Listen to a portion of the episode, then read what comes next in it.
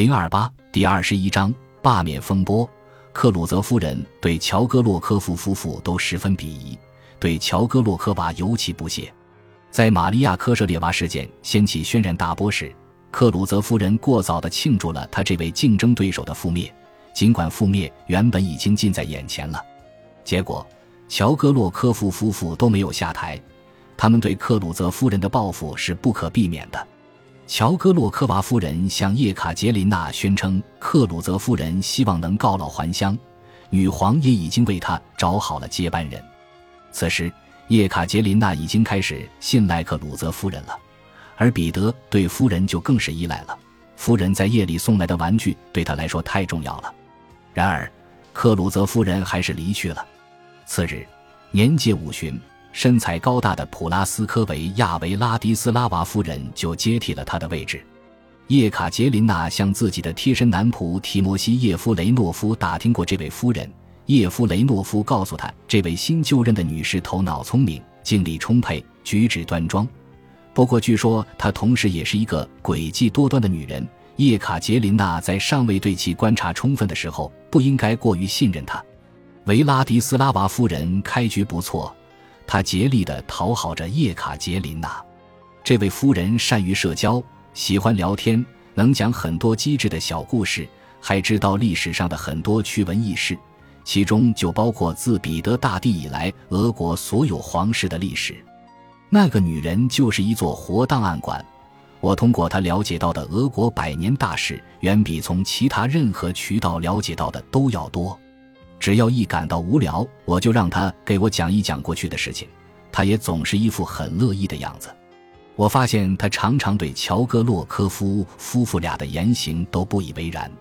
从另一方面来说，由于夫人经常出入女皇的寝宫，而且没有人知道背后的理由，所以大家都对她保持着警惕。叶卡捷琳娜熟悉的另一位宫中之人阿尔芒莱斯托克也同克鲁泽夫人一起消失了。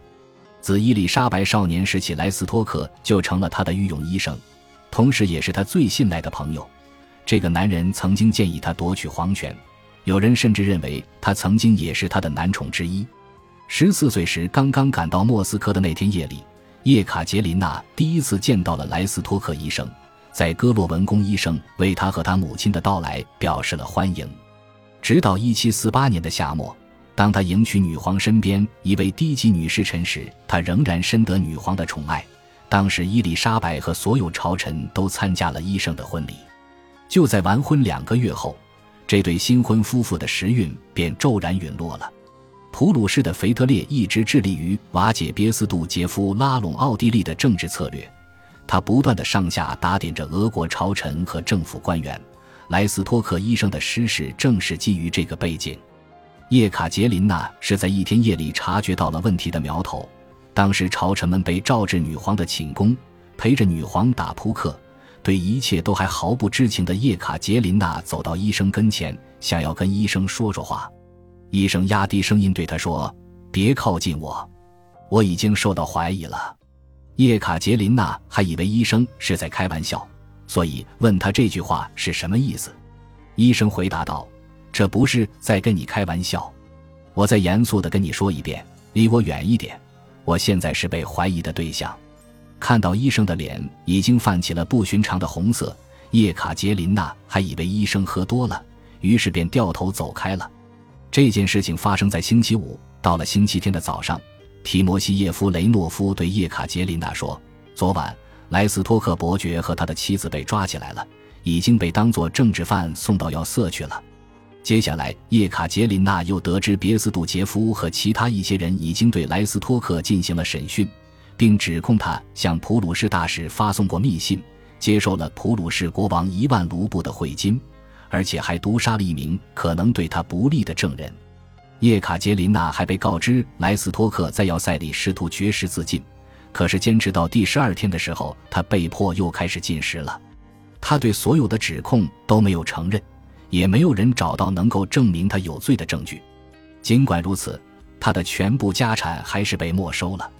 他自己最后也被流放到了西伯利亚。莱斯托克的蒙羞受辱就是别斯杜杰夫的胜利，对俄国境内任何显露出亲普鲁士倾向的人来说，也都是一种警告。由于出身于德意志，叶卡捷琳娜自己也被别斯杜杰夫那多疑的眼睛牢牢地盯着。他绝不相信莱斯托克有罪。事后，他写道：“女皇没有勇气为一个无辜的人谋求正义，她担心这种人会实施报复，所以在她执政期间，无论是有罪还是清白之人，除非遭到发配，否则没有任何一个人能离开那座要塞。最令叶卡捷琳娜操心的，永远都是彼得。”尽管夫妇俩在并肩反抗乔戈洛科夫夫妇，而且彼得还经常来找他寻求他的帮助，可是他还是觉得彼得令人难以忍受，有时甚至只是一些鸡毛蒜皮的小事。玩牌的时候，彼得喜欢赢家永远都是自己。一旦叶卡捷琳娜赢了，彼得就会大发脾气，有时候一连好几天闷闷不乐。要是叶卡捷琳娜输了，彼得就会要求他立即把输掉的钱交出来。常常为了避免他大动干戈，我就故意输掉牌局。叶卡捷琳娜说：“有时候，彼得会让自己洋相百出，连累着叶卡捷琳娜也陷入了尴尬的境地。女皇偶尔会准许宫里有些身份的人同彼得和叶卡捷琳娜一道在小夫妇俩的寝宫里就餐。这对年轻的夫妇原本很喜欢这种聚会，但是彼得无所忌惮的举止渐渐地破坏了聚会的气氛。”一天，布特林将军前来参加宴会，席间他把彼得逗得前仰后合，结果这位皇位继承人操着俄语脱口而出道：“这个狗娘养的要把我给乐死了。”叶卡捷琳娜满面通红，他知道这句话是会冒犯到布特林的。将军没有吭声。事后，他将彼得的这番话报告给了伊丽莎白女皇，结果女皇命令自己的朝臣不得再同如此缺乏教养的人混在一起。布特林从未忘记过彼得的这句话。一七六七年，在叶卡捷琳娜登上皇位后，他对叶卡捷琳娜说：“您还记得当年在皇村的时候，大公曾当着众人的面称我为狗娘养的吗？”叶卡捷琳娜在事后写道：“这就是愚蠢轻率的结果，令人刻骨铭心。”有时候，彼得的行为会发展到令人发指的地步。一七四八年夏天。彼得在郊外养了一群狗，并开始亲自对狗进行训练。当年秋天，彼得带着其中的六条进了东宫，他把狗关在分隔他同叶卡捷琳娜的卧室与寝室尾部门厅的隔板背后。阻隔住狗的隔板只是几块木板而已。卧室里充斥着从临时狗舍冒出来的臭气，他和叶卡捷琳娜只能睡在腐臭的空气中。叶卡捷琳娜对此抱怨了几句。彼得说自己也没有选择的余地，因为狗舍不能让外人发现，唯一安全的地方就是隔板背后了。为了不破坏他的雅兴，我只好忍受着这一切。叶卡捷琳娜说。此后，彼得就只对两样事情感兴趣，而这两个爱好都从早到晚地折磨着我的耳膜。他不是在吱吱呀呀的拉小提琴，就是在拼命的训练着那几条猎犬。他粗暴的挥舞着鞭子。还像猎人一样喊着话，让狗在他的那两个房间里跑来跑去。如果哪条狗累得被落在了后面，那它肯定会遭受一顿苛刻的鞭笞。这样一来，它就叫得更猛烈了。从早上七点开始，一直到半夜时分，我要么得听着他那震耳欲聋的提琴声，要么就得忍受着被他用棍棒或者鞭子狠狠抽打的狗发出的惨叫声。叶卡捷琳娜继续写道：“有时候。”彼得对狗施暴，似乎只是因为他嗜好虐待而已。一天，听到一条狗哀嚎了好久之后，我打开了房门，结果我看到大公抓着一条狗的项圈，把那条狗拎了起来。狗双脚离地，悬在了半空中。一个仆人还把那条狗的尾巴高高的揪了起来。